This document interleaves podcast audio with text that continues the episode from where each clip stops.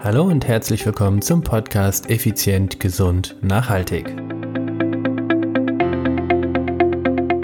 Heute möchte ich dir einfach mal zusammengefasst mitgeben, was ist Eiweiß und für was ist es zuständig.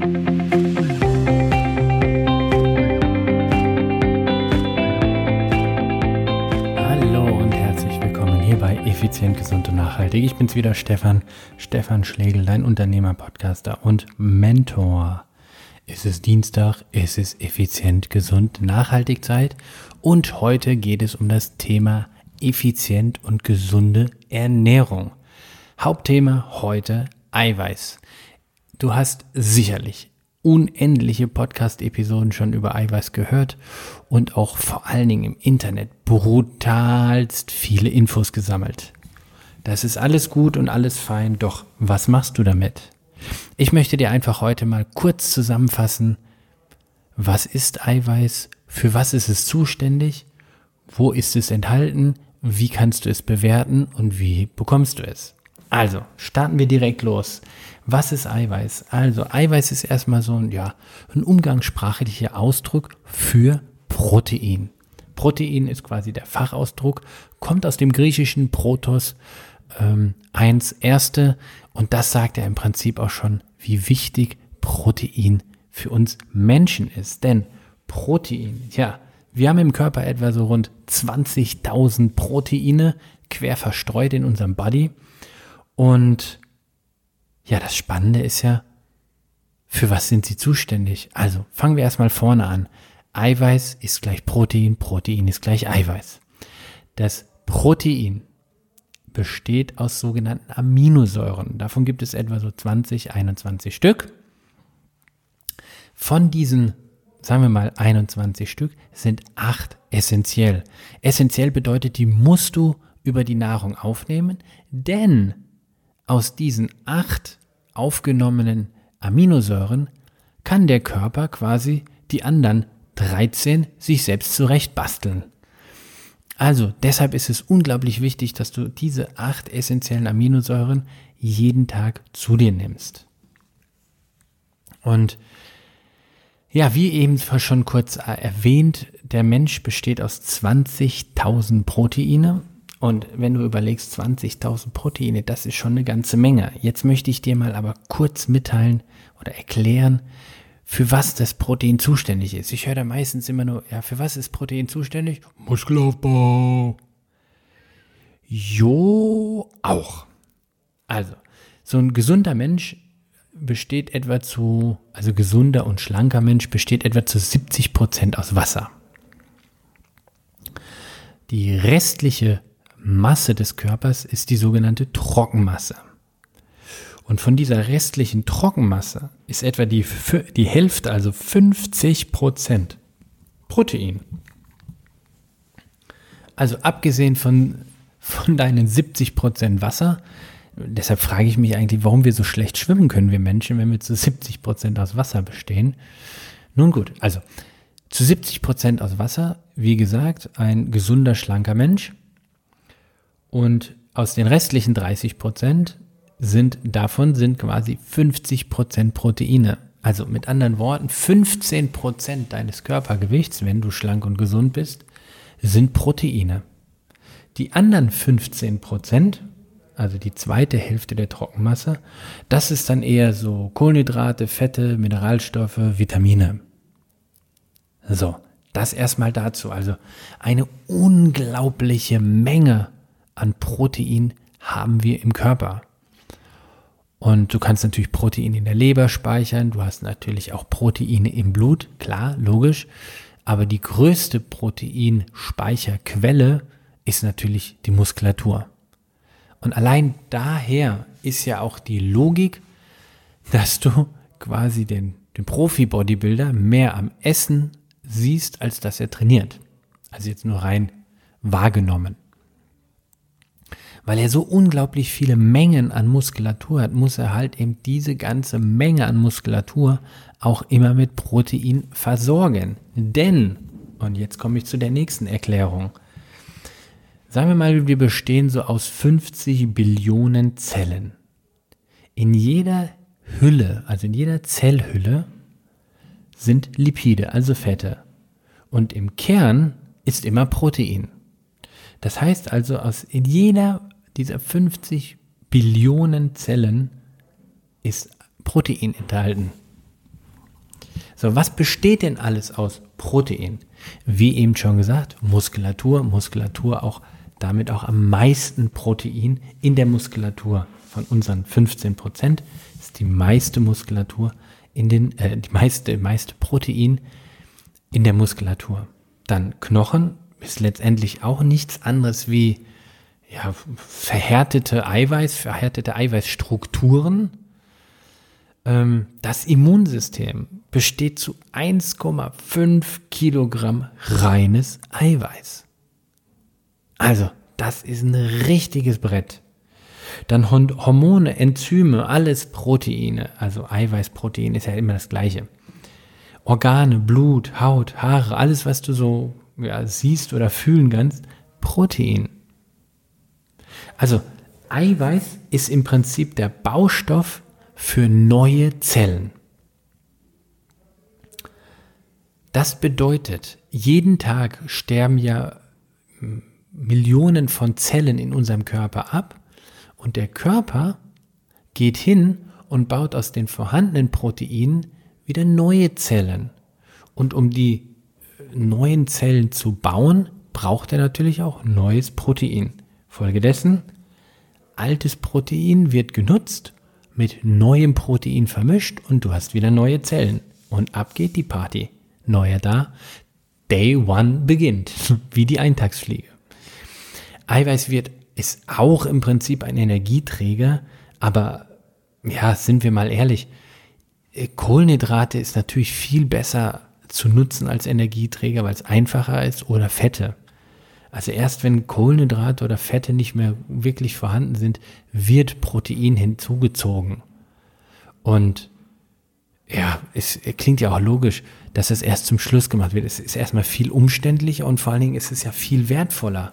Du kannst ja nicht aus Fette äh, dein Immunsystem aufbauen, sondern das ist aus Protein aufgebaut. Also sagt der Körper sich doch lieber, lieber baue ich mein Körperfett, mein Unterhautfettgewebe, mache ich meine Fettzellen leer, als dass ich das Protein für die Energiegewinnung nutze. Weil es gibt keine Alternative für das Protein zum Thema Muskulatur und Immunsystem. Also das ist wichtiger und lebensnotwendiger. Daher lieber überleben als äh, rum sich, sich zu bewegen, also lieber überleben als bewegen. Wenn du dich bewegen kannst, aber tot bist, hilft es dir nicht. Also nichts. Und äh, andersrum ist halt eben deutlich besser. Du kannst noch leben, auch wenn du dich nicht mehr bewegen kannst. Okay, also so viel zum Thema da. Jetzt kommt natürlich auch die spannende Frage. Ja, Moment, lieber Stefan, aber woran erkenne ich denn dann, ob ich ein gutes Protein habe oder ein schlechtes? Wobei ich ja nicht immer so der Fan von gut und schlecht bin. Aber natürlich gibt es halt eben auch Indikatoren für gutes, hochwertiges Eiweiß und für weniger hochwertiges Eiweiß. Und das nennen wir biologische Wertigkeit. Also die biologische Wertigkeit ähm, der, der Pro, also die biologische Wertigkeit ist folgendes. Es ist ähm, die biologische Wertigkeit der Proteine eines Lebensmittels ist das Maß, hm, mit welcher Effizienz dieses Nahrungsprotein in körpereigene Proteine umgewandelt werden kann. Also nochmal, je effizienter das Lebensmittel äh, in, in, in Körperproteine umgewandelt werden kann, umso höher ist die biologische Wertigkeit. Und je ähnlicher die Nahrungsproteine der Körperproteine sind, also deren Aminosäurenzusammensetzung, desto geringer ist der Aufwand dafür, für diese Umsetzung. Und das Lebensmittel mit der biologischen Wertigkeit von 100 ist das Vollei, also das Hühnerei. Das gilt als biologische Wertigkeit mit dem Faktor 100. Und äh, das war damals, als diese ganze biologische Wertigkeit quasi ähm, ja vom, vom, oh Gott, wie hieß denn der Thomas, äh, Karl Thomas, genau, vom, von diesem Wissenschaftler, Ernährungswissenschaftler Karl Thomas, ähm, ja, ich will mal sagen, ins, ins, Leben gerufen wurde, beziehungsweise erstellt wurde, war damals das Vollei das Lebensmittel oder das bekannte Lebensmittel mit der höchsten biologischen Wertigkeit, deshalb 100. Also nochmal, die biologische Wertigkeit sagt aus, je effizienter das Nahrungsprotein in körpereigene Proteine umgewandelt werden kann und damit auch der Aufwand geringer ist, deshalb effizient, effizient, gesund, nachhaltig, daher effizient, umso höher ist die biologische Wertigkeit. So, das dazu. Jetzt ist es natürlich aber wichtig auch zu verstehen, wie kann ich die hohe biologische Wertigkeit erreichen. Ich kann ja nicht jeden Tag Ei essen, also in den Mengen, wo ich es brauche. Und zu den Mengen komme ich später noch. Sondern du kannst es natürlich perfekt Kombination aufbauen. Und zwar, du wirst immer eine höhere oder eine, eine extrem hohe biologische Wertigkeit erreichen, indem du pflanzliches Protein mit tierischem Protein kombinierst. Also die Kombination aus pflanzlichen und tierischem äh, Protein ist immer herausragend gut. So. Bedeutet, nehmen wir mal ein paar Beispiele aus der Praxis. Mein Lieblingsbeispiel, Chili con Carne. Chili con Carne. Du hast das tierische Protein, im Hackfleisch, im Rinderhackfleisch oder Schweinehackfleisch, ist ja auch egal, in dem Hackfleisch. Und das pflanzliche Protein holst du dir in diesem Fall aus den Kidneybohnen, also aus Bohnen, Hülsenfrüchte. Oder zum Beispiel die Linsensuppe. Also ich kenne noch Linsensuppe mit Linsen und Wurst. Ne, also was ist denn das dann? Äh, Kinderwurst heißt es doch, oder? Wie heißt es dann? Äh, Kalbsleberwurst. Nee. Ah, ich komme nicht auf den, auf den Begriff. Also, im Prinzip, du hast die Wurst, ob gesund oder ungesund, ist jetzt erstmal wurscht. Aber du hast das äh, tierische Protein und auf der anderen Seite das pflanzliche, die Linsen, die immerhin äh, eine biologische Wertigkeit von 60 haben. Ja? Also das ist schon das ist schon, schon Fund. Die höchste biologische Wertigkeit, die ich bei einem Lebensmittel gefunden habe, war Spirulina. Spirulina ist eine Alge mit weit, weit über 100. Und äh, ja, seitdem, gestehe ich mal, habe ich die Spirulina in meinen Alltag integriert. Denn äh, das ist ist ja, ist ja nur von Vorteil, wenn ich, ähm, ja, wie soll ich es ausdrücken, wenn ich Lebensmittel nehme, die Single für sich gesehen eine hohe biologische Wertigkeit haben und ich sie dann eben noch kombiniere mit pflanzlich und tierisch und schon habe ich eine deutlich höhere biologische Wertigkeit und das ist natürlich mega. Jo. Also, das dazu. Für was ist das Eiweiß? wo ist es vorhanden ähm, und quasi wie, ja, wie, wie bewerte ich es am besten? Ich glaube, das ist das richtige Wort. Wie bewerte ich es am besten? Nämlich über die biologische Wertigkeit. Jetzt kommen wir zu dem letzten Punkt, nämlich dem, ja, wie viel soll ich denn zu mir nehmen? Und da glaube ich, streiten sich die Geister sehr und deshalb, ich kann nur meine Empfehlung aussprechen, das heißt die, die ich unseren Klienten, unseren Kunden ausspreche. Also, wer sind denn unsere Kunden, unsere Klienten? Unsere, die Leute, mit denen wir zusammenarbeiten, sind Menschen, die körperlich, sagen wir mal, sehr viel Potenzial haben, nennen wir es mal charmant ausgedrückt. Also schlichtweg, die einfach deutlich mehr Muskulatur haben wollen und viel, viel Körperfett abbauen wollen. Gleichzeitig ist natürlich auch das Problem, dass sie beruflich extrem eingespannt sind, dadurch einen hohen äh, Stresslevel haben und, und, und. Also das ist unsere Zielgruppe. Und mit denen arbeiten wir jetzt schon seit, ja, ich habe mich seit 15 Jahren darauf spezialisiert, von meinen 20 Jahren, die ich als Personal Trainer gearbeitet habe bzw. arbeite. So, zurück zum Thema. Welche, was ist die Zielgruppe? Wie gesagt, ich rede hier jetzt nicht von dem Bodybuilder, sondern ich rede von einer, ja, von einem Hobbysportler, ich rede von einem total Alltagsathleten, von Menschen, die gar keinen Sport mach, machten und äh, von Leuten, die halt viel im Büro sitzen. Und diesen Menschen empfehlen wir 1,5 Gramm Protein pro Kilogramm Körpergewicht pro Tag. Also nochmal 1,5 pro Kilogramm Körpergewicht pro Tag. Du bist ein 80 Kilo schwerer Mensch, dann sind das mal 1,5 120 Gramm Protein jeden Tag.